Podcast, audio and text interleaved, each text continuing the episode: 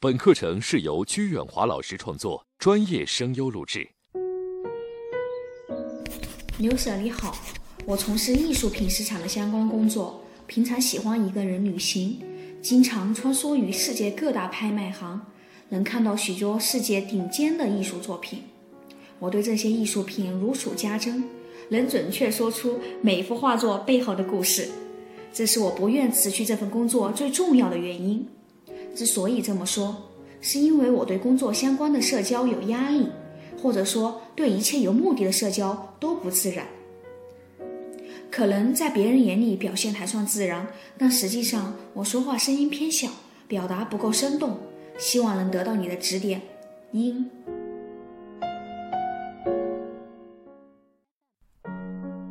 英，你好啊！我相信你正在做着一份让许多人都羡慕的工作。就像我也超喜欢他一样，当然我十分理解这份光鲜的职业，也同时让你感到不爽，甚至让你动了辞职的念头。人们常说，生活就像硬币，光鲜有趣的另一面一定藏着憋屈、压力或者让你不想接受的部分。人们还说，要敢于跳出舒适区，向困难发起挑战，否则很难成为佼佼者。励志的话谁都会说，而且还很难反驳。但是，英，你想听听我的想法吗？在我看来，你的困惑根本不是困惑，你所谓的问题根本不需要解决。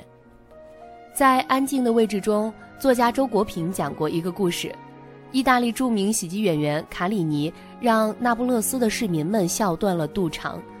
有一天呢，一位病人去找医生。说他患了致命的忧郁症，医生给他开了一剂良药，去看看卡里尼的演出吧，他会带给你欢乐，会治愈你的忧郁症的。没想到病人回答说：“我就是卡里尼。”还有大文豪海明威和川端康成，当他们写出了命运抗争、永不屈服的人性赞歌的时候，当至高无上的赞誉包围着他们时，他们却用猎枪和毒药结束了自己的生命。你可能会说，我怎么能够与这些著名的人物相提并论呢？但是你知道吗？不论诺贝尔奖获得者、喜剧演员，还是平凡的我们，也不管他们是不是双子座或者 A B 型血，实际上人都是多面的。社交场上生龙活虎，不代表内心深处没有对独处的渴求。职业领域成就非凡，也不代表他一定有着令人欢迎的性格。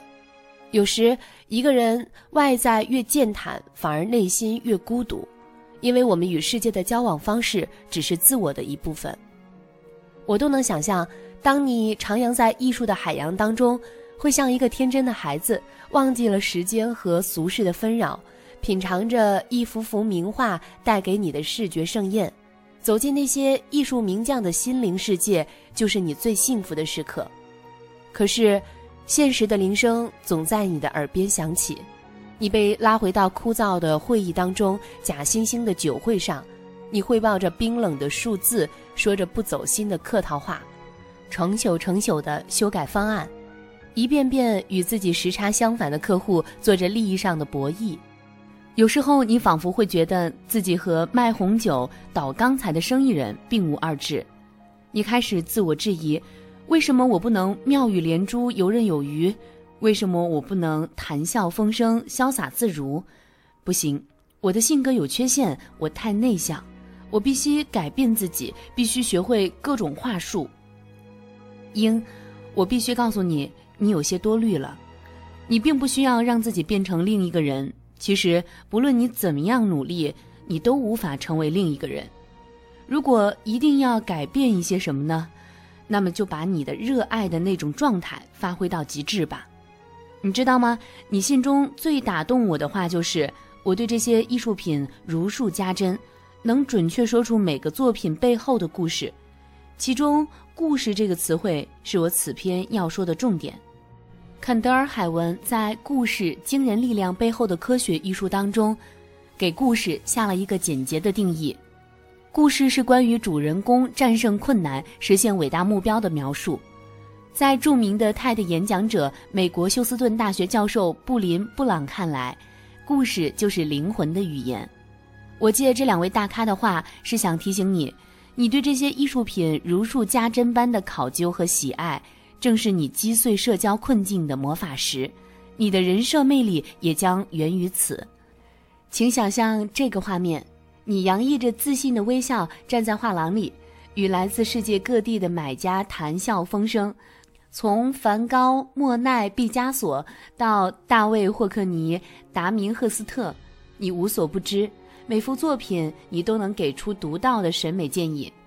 这还没完，你接着说了自己的故事：你在游历世界各大的博物馆的时候的见闻趣事，你在苏富比、佳士得看到的拍卖的盛况，你对艺术品市场独到的观察和预测。最后，你还不忘讲到。在走街串巷、独处喧闹当中积攒的爱恨情仇，在四海为家、无依无靠日子里的酸甜苦辣，你相信吗？此时你就是一个由内而外散发着光芒的人。从此，哪怕是一个与你短暂相会的人，他都会有相见恨晚的感觉。应，与其花心思琢磨别人的喜好，与其学说一些不走心的场面话。不如让自己成为故事本身，然后让别人进入你的故事并感同身受，在一次次共鸣中，让生意的达成变得润物细无声。记住我的话：说服、迎合和灌输从来都无法获得对方真正的尊重和认同，但是用情感故事包装过的事实却可以。亚里士多德也说过同样的话：我们无法通过智力影响别人。情感却能做到这一点。对了，你说喜欢一个人旅行，差点忘记跟你说，我最喜欢的画家叫爱德华·霍伯。如果有机会你能亲临他的画展，记得告诉我，在他冷清寂寞的绘画风格中，你能想到什么呢？回信人刘 Sir。